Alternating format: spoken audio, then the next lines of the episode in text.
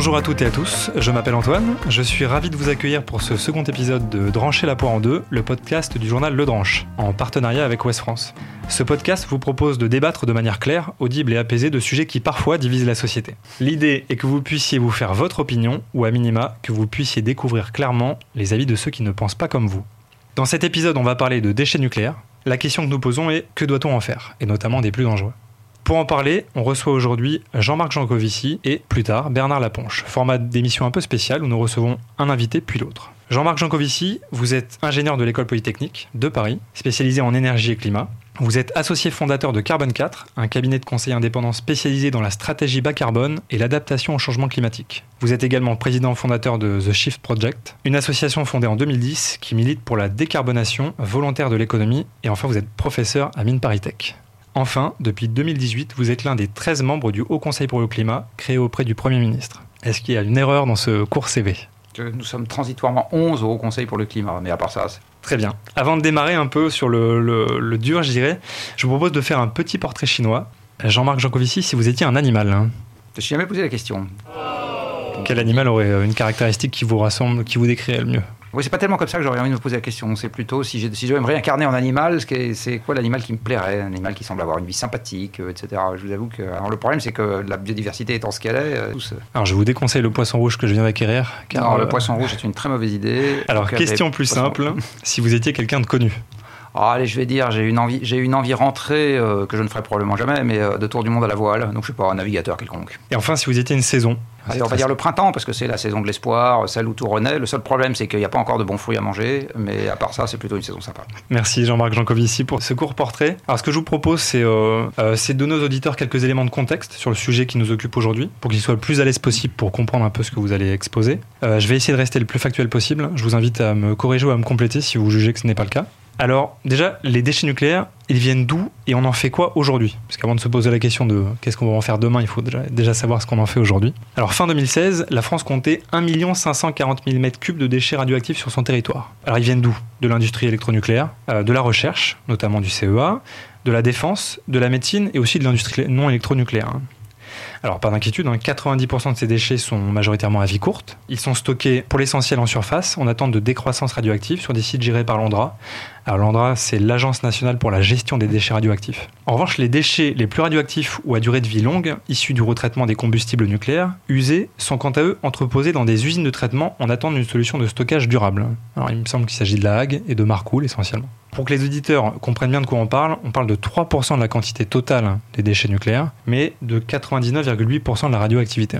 Quelle solution pour les déchets euh, dits de haute activité à vie longue alors des recherches ont été menées à partir de 91 afin de choisir le mode de stockage ou en tout cas la solution la plus durable pour ces déchets dangereux. Trois pistes ont été étudiées. La séparation-transmutation, qui est un procédé qui transforme les déchets en radioéléments de plus faible activité. L'entreposage de longue durée, en surface ou en subsurface. Et enfin, le stockage géologique profond. Et c'est cette dernière option qui a été retenue euh, par les parlementaires en 2006. Alors ça consiste à stocker les déchets à 500 mètres de profondeur, hein, dans des galeries creusées dans une couche jugée géologiquement stable. Hein. Et enfin, en 2016, le Parlement a voté une loi qui définit les modalités du projet, qu'on appelle CIGEO, pour Centre industriel de stockage géologique, dont la construction doit normalement se faire à proximité de la commune de Bure, le projet n'est pas encore fait, l'endroit doit encore déposer une demande d'autorisation à cette fin. Et alors pourquoi on en parle en ce moment? Il y a un grand débat public hein, sur le plan national de gestion des matières et déchets radioactifs qui a été lancé en avril par l'État et qui s'achèvera bientôt, le 25 septembre. Hein. Son objectif est d'aborder les grands enjeux dans ce domaine, et notamment gestion des combustibles usés, des déchets issus du démantèlement et des capacités d'entreposage. Vous, les auditeurs, vous pouvez contribuer à ce débat sur pngmdr.débatpublic.fr et c'est l'occasion pour nous de lancer ce débat et laisser la parole du coup à Jean-Marc Jancovici sur ce point. Alors pour que les choses soient bien claires, on ne parle pas aujourd'hui d'un débat sur le nucléaire. Hein. Les déchets existent et ils existeront encore. On va continuer encore à en produire quelle que soit la politique énergétique de la France. Il faut donc une solution. Quelle est la meilleure? On en parle aujourd'hui.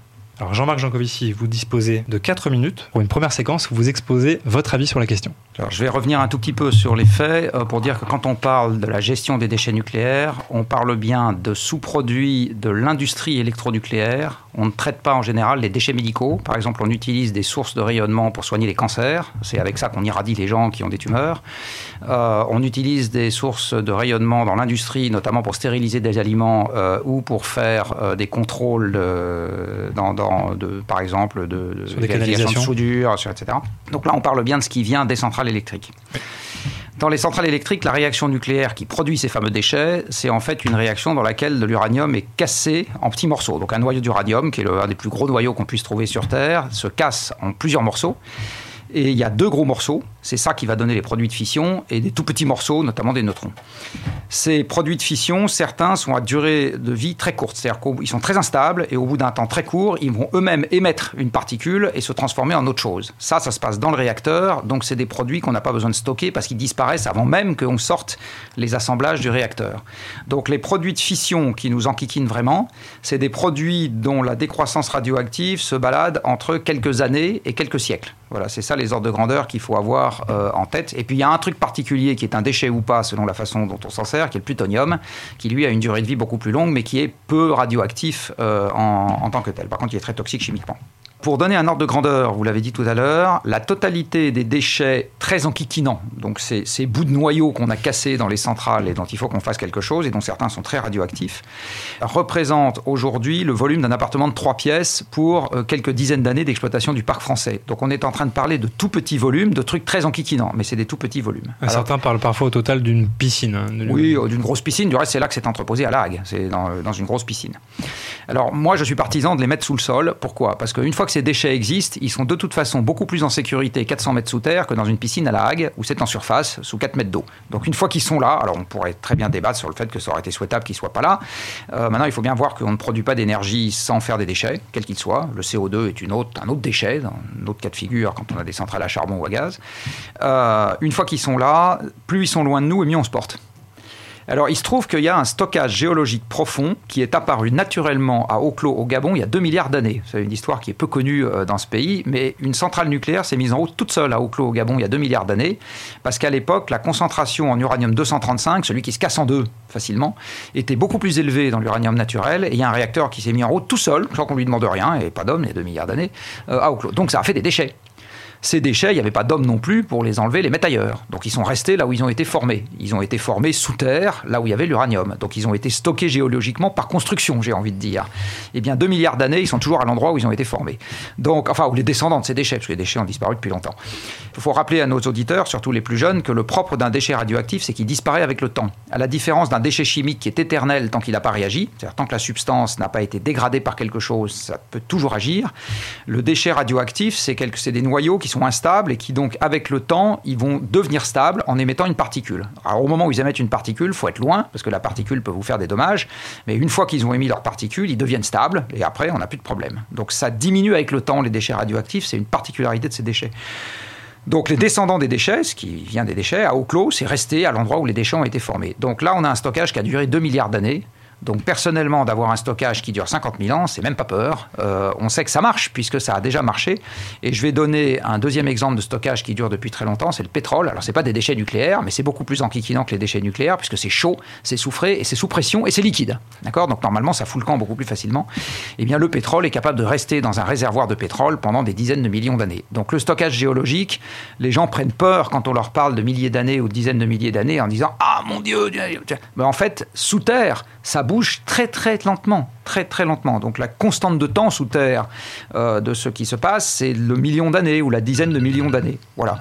Donc 100, 100 000 ans, c'est même pas mal, sans compter que l'essentiel de la radioactivité a disparu au bout de quelques siècles.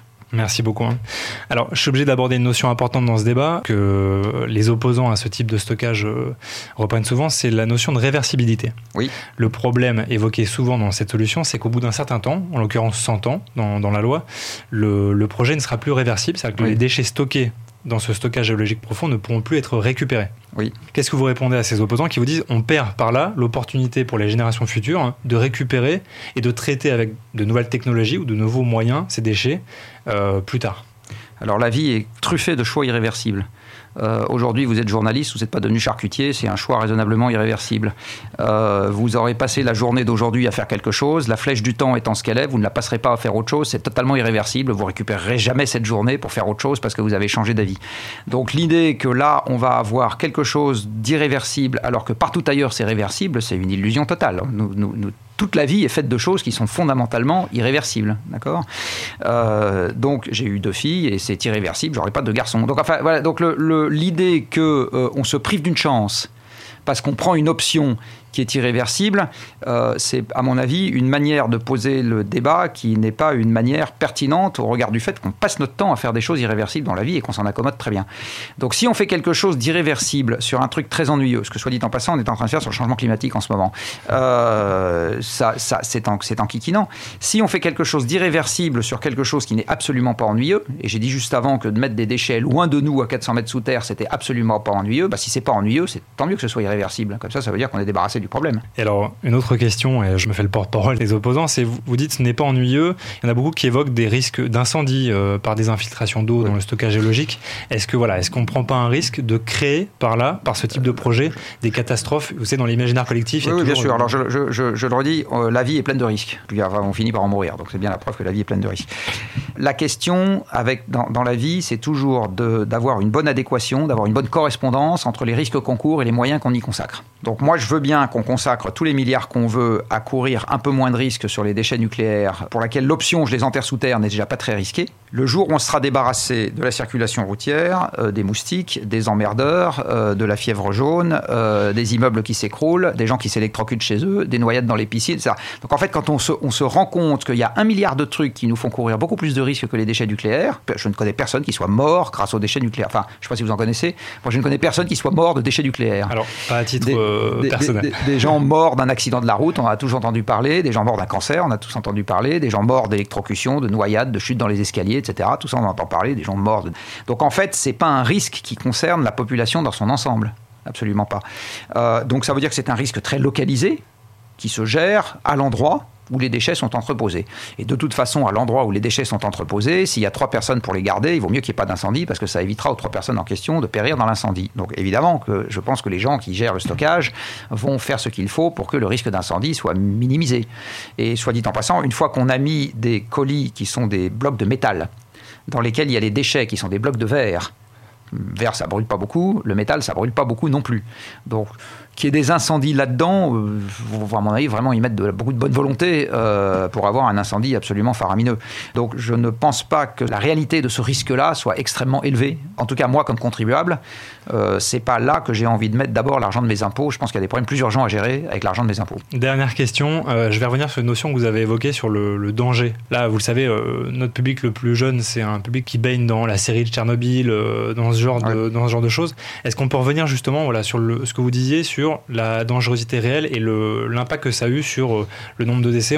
les gens ont en tête Fukushima, Tchernobyl et s'imaginent. Alors, est-ce qu'on peut reposer des chiffres justement Alors, on peut non seulement poser des chiffres, mais surtout euh, dire où sont les chiffres. Peut-être qu'une bonne partie de vos auditeurs ont entendu parler d'un organisme qui, en matière de changement climatique, euh, est censé faire l'état de l'art de la science, qui s'appelle le GIEC. Alors, qu'est-ce que le GIEC en pratique? C'est une agence onusienne, donc c'est une instance qui a été créée par les Nations Unies, sous la double tutelle du Programme des Nations Unies pour l'environnement et de l'Organisation météorologique mondiale, et qui fait la synthèse de ce que dit la littérature scientifique sur l'influence de l'homme sur le climat.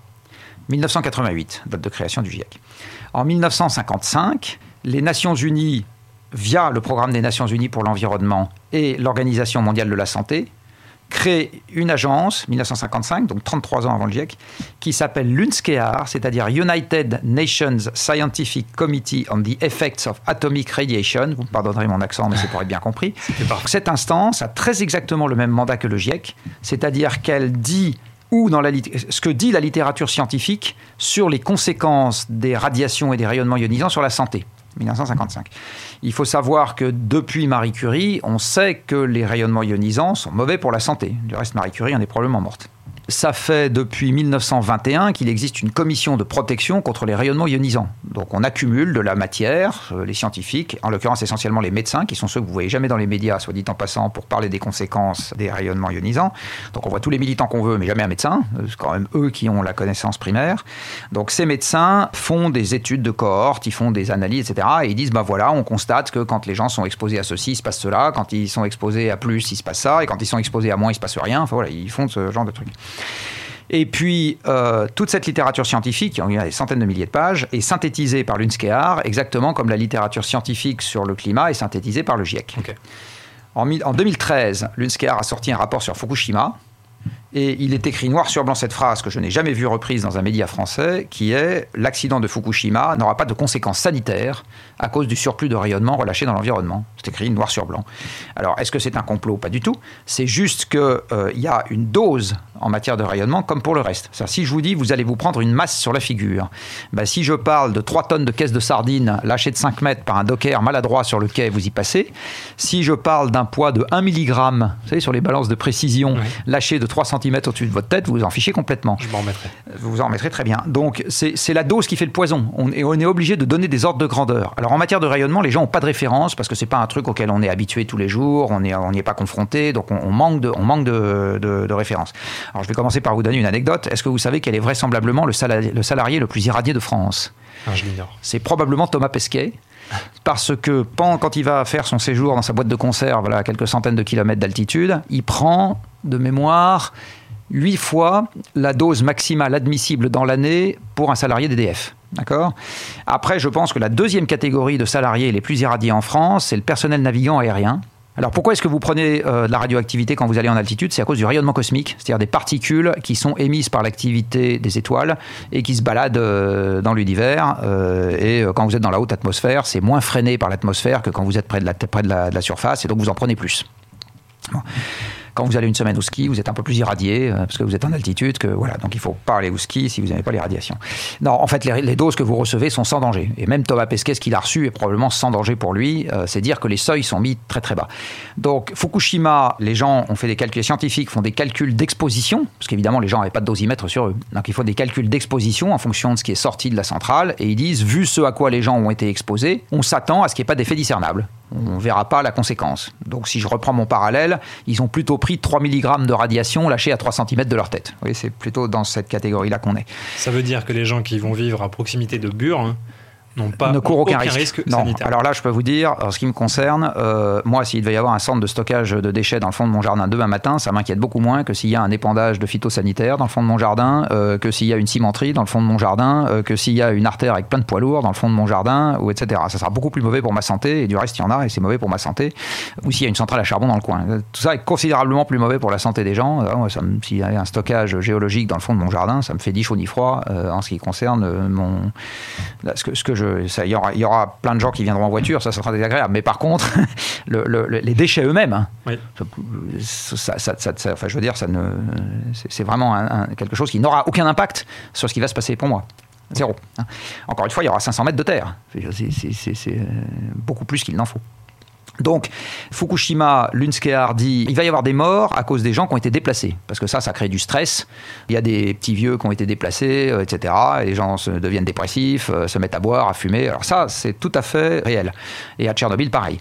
Alors à Tchernobyl, vous avez également eu des conséquences, beaucoup plus sévères qu'à Fukushima. Et donc ce que dit l'UNSCEAR, c'est qu'il y a eu quelques milliers, 4000, 6000 cas euh, surnuméraires de cancer à la thyroïde chez les enfants au moment de l'accident. Ça, c'est très bien documenté il y a une suspicion de euh, suspicion, ça veut dire on se pose la question euh, de surplus de cataracte euh, chez les liquidateurs. On se demande pour les leucémies, mais on se demande, ça ne veut pas dire qu'il y a une conclusion, ça veut dire bon. Et pour le reste, il n'y a pas de conséquences discernables. Donc il n'y a pas plus que dans le reste de la population, pour les gens qui ont été exposés aux conséquences de Tchernobyl, de cancer du foie, de cancer du rein, de cancer de ceci, de cancer de cela, d'anomalies chromosomiques, etc. Tout ça, il n'y a pas. Il y en a, partout.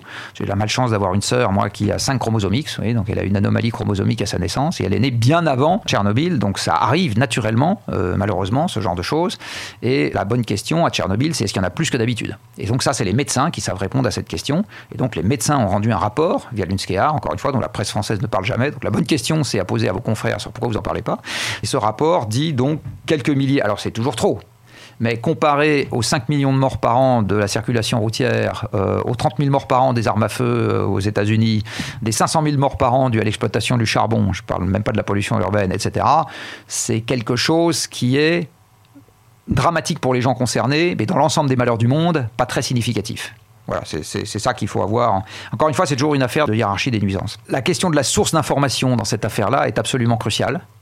Et dès que vous avez des faits scientifiques qui interviennent dans le débat, il est essentiel d'aller se documenter à la source, c'est-à-dire de se rapprocher au plus près de l'information. Donc pour le climat, c'est le GIEC. Et en ce qui concerne le nucléaire, sur les dangers, sur les dangers sanitaires, il y a cette source qui s'appelle l'UNSCEAR, qui est la source de référence. Merci beaucoup. Dernière question. Est-ce que vous pourriez apporter des pistes de réflexion pour la suite, pour nos auditeurs, notamment les plus jeunes? Est-ce que vous pourriez leur donner un conseil, un conseil de lecture ou d'intervention?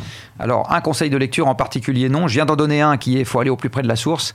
Alors, je vais donner une, deuxième, euh, je sais pas c'est un conseil, mais une deuxième information c'est toujours très difficile d'arriver à se faire une opinion dans laquelle on ait confiance sur ces sujets-là, parce que c'est des sujets compliqués, techniques, qui sont devenus euh, des sujets de débats frontaux qui sont un peu dans le dialogue de sourds. Donc très et on passe jamais par la case explication. C'est-à-dire de quoi parle-t-on? C'est ce que j'ai essayé de faire au début de cette intervention en rappelant d'où sortaient les déchets. Mais c'est très difficile d'arriver à progresser parce qu'il faut assimiler une quantité d'informations techniques qui est une quantité importante. Ça prend du temps. Euh, ça demande parfois un effort de réflexion important. Euh, plus ou moins facile en fonction de son âge, son parcours, son expérience. Il y a des choses qu'on arrive à comprendre quand on a 18 ans, on a beaucoup plus de mal quand on en a 12, ou c'est beaucoup plus facile quand on en a 30. C'est une progression qui est difficile. Le seul conseil que j'ai envie de donner à nos jeunes auditeurs, tant que vous avez l'impression que les informations que vous entendez n'ont pas de cohérence entre elles, c'est qu'il faut continuer à chercher. Merci beaucoup, très bon conseil. Je vous remercie beaucoup Jean-Marc Jancovici pour votre intervention. Nous allons passer désormais à la seconde interview avec Bernard Laponche. Précision importante pour cet épisode, nous avons réalisé l'émission en deux séquences différentes. Une première séquence avec Jean-Marc Jancovici, qui a défendu du coup le stockage géologique, puis une seconde séquence avec Bernard Laponche, qui a défendu des solutions alternatives, la poursuite de la recherche et le stockage à sec en subsurface. Schéma un peu particulier pour cette émission, mais qui nous permet d'exposer l'un après l'autre les points de vue. Bernard Laponche, vous êtes ingénieur de l'école polytechnique de Paris, docteur S-Sciences en physique nucléaire et docteur en économie de l'énergie. Vous avez participé à l'élaboration des premières centrales nucléaires françaises en tant qu'ingénieur au commissariat à l'énergie atomique, le CEA. Vous avez également été directeur de l'Agence française pour la maîtrise de l'environnement, la FME, conseiller technique de Dominique Voinet, puis consultant international dans le domaine de l'énergie. Par ailleurs, vous êtes membre et cofondateur de l'association Global Chance, regroupement d'experts indépendants critiques sur les questions de climat, d'énergie et de nucléaire, mais aussi de l'association Énergie Partagée qui promeut les projets citoyens de développement des énergies renouvelables et de l'efficacité énergétique. Est-ce que vous voulez apporter une petite correction à ce CV hein? Oui, la FME, c'était l'Agence française pour la maîtrise de l'énergie. Pour euh, permettre aux auditeurs de vous cerner un peu mieux, on va faire un très court portrait chinois. Si vous étiez un animal, hein, Bernard Laponche? Ah, Un chat. Pourquoi un chat? Ah, Parce que c'est l'animal que je préfère. c'est une bonne raison. Si vous étiez quelqu'un de connu, mort ou vivant? Marco Polo, peut-être. Pour le côté euh, aventurier.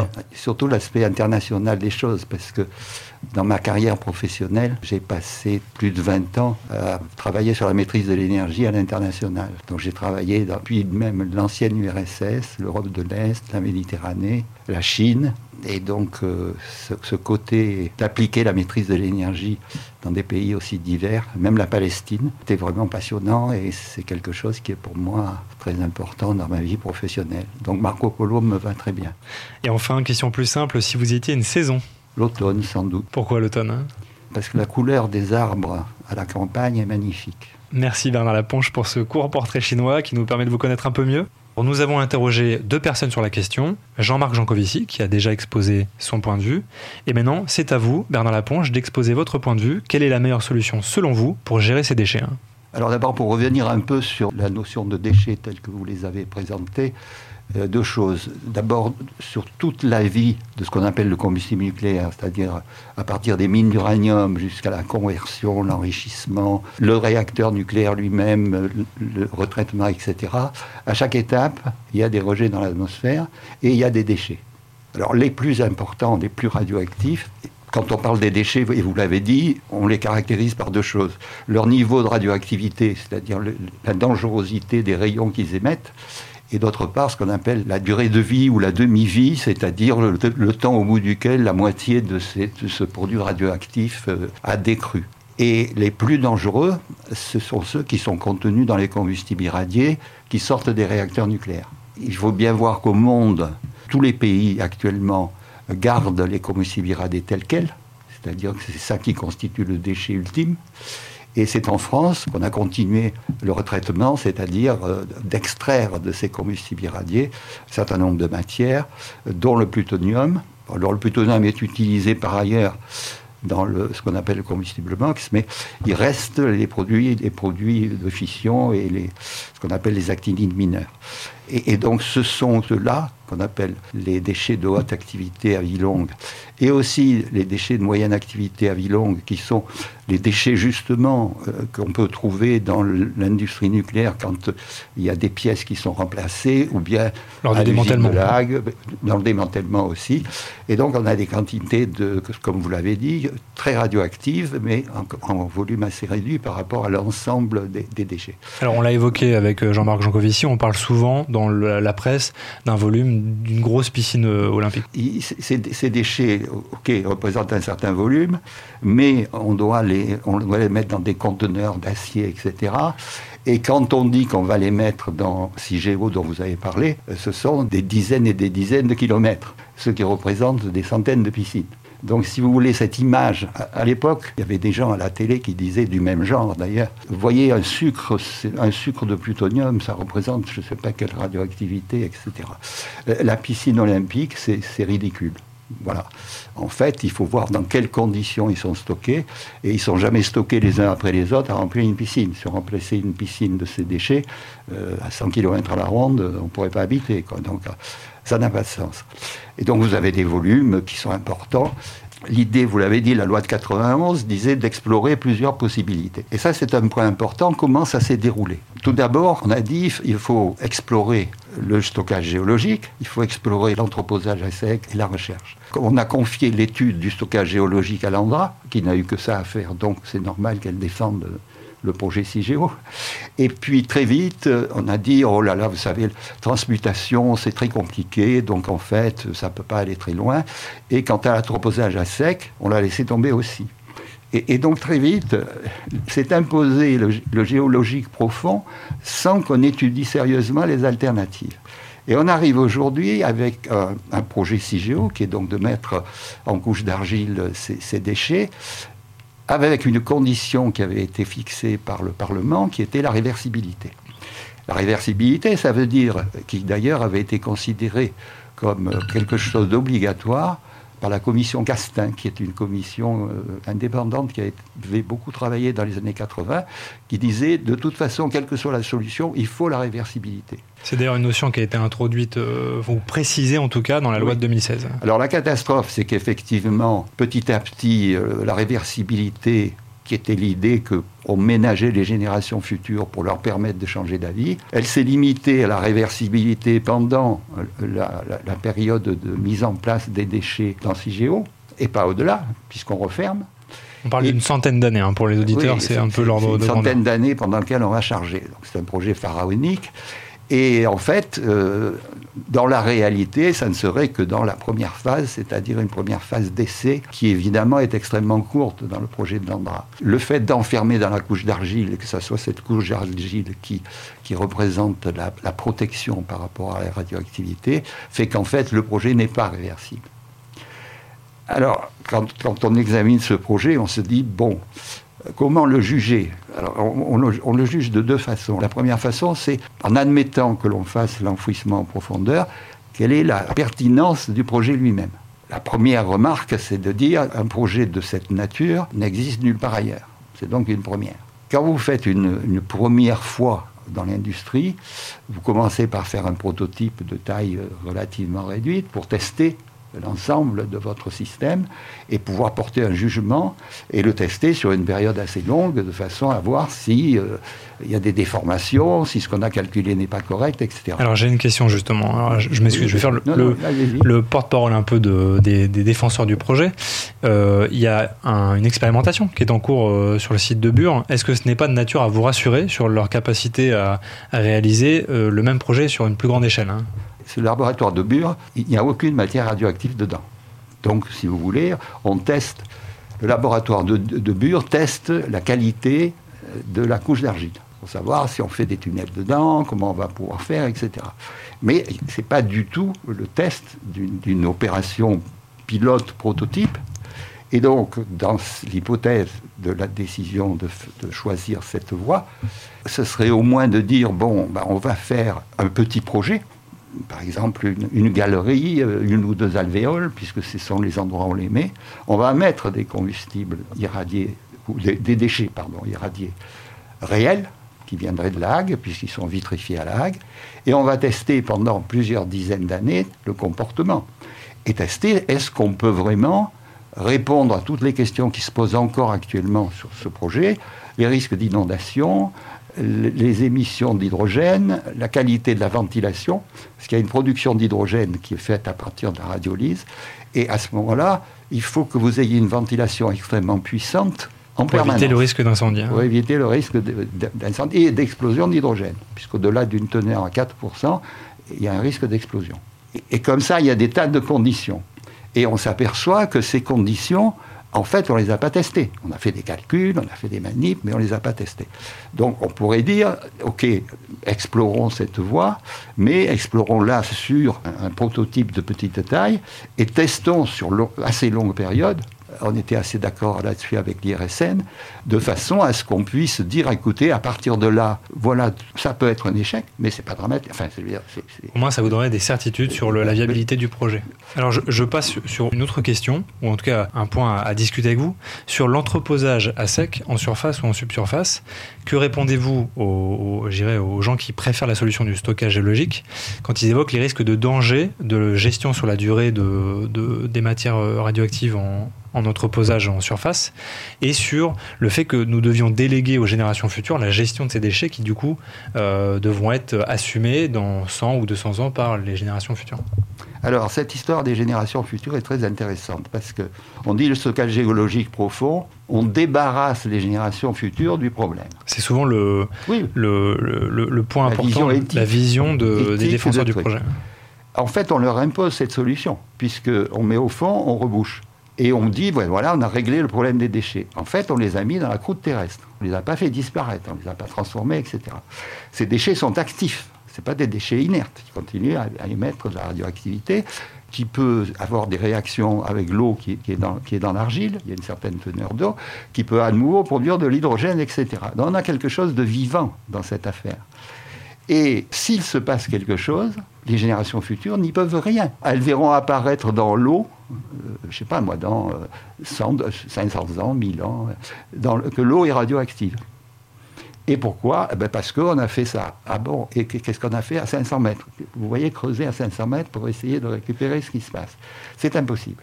Donc en fait, ça repose sur l'idée, que d'ailleurs souvent proclame l'Andra, que tout est parfait. Par exemple, même dans la période de, de construction et de chargement, c'est-à-dire quand même plus de 100 ans, on nous dit, d'accord, il y a des émissions d'hydrogène, tout le monde le sait, mais il y a une ventilation suffisamment puissante pour éliminer l'hydrogène. Mais cette ventilation doit marcher tout le temps, évidemment.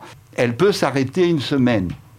Au bout d'une semaine, ça commence à aller mal parce que l'hydrogène augmente. Comment peut-on imaginer que sur plus de 100 ans, euh, ou plutôt 150 à partir d'aujourd'hui, hein, parce qu'il ne puisse pas y avoir pendant un siècle ou un siècle et demi une semaine ou, même plus pendant lequel la, ventilation ne marcherait pas.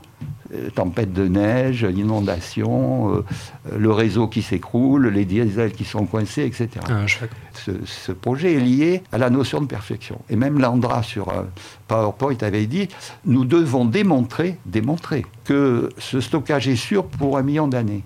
Donc il y, a, si vous voulez, une espèce d'orgueil d'ingénieur qui vous dit, on a vu ça avec le Titanic, euh, euh, les dirigeables, enfin de temps en temps, il y a des trucs fantastiques, et puis on s'aperçoit que, ben, comme l'EPR... Bon, Je reviens à ma question du coup, Alors, sur, le, sur le stock, sur l'entreposage Alors l'entreposage, sur, sur quelle est l'idée?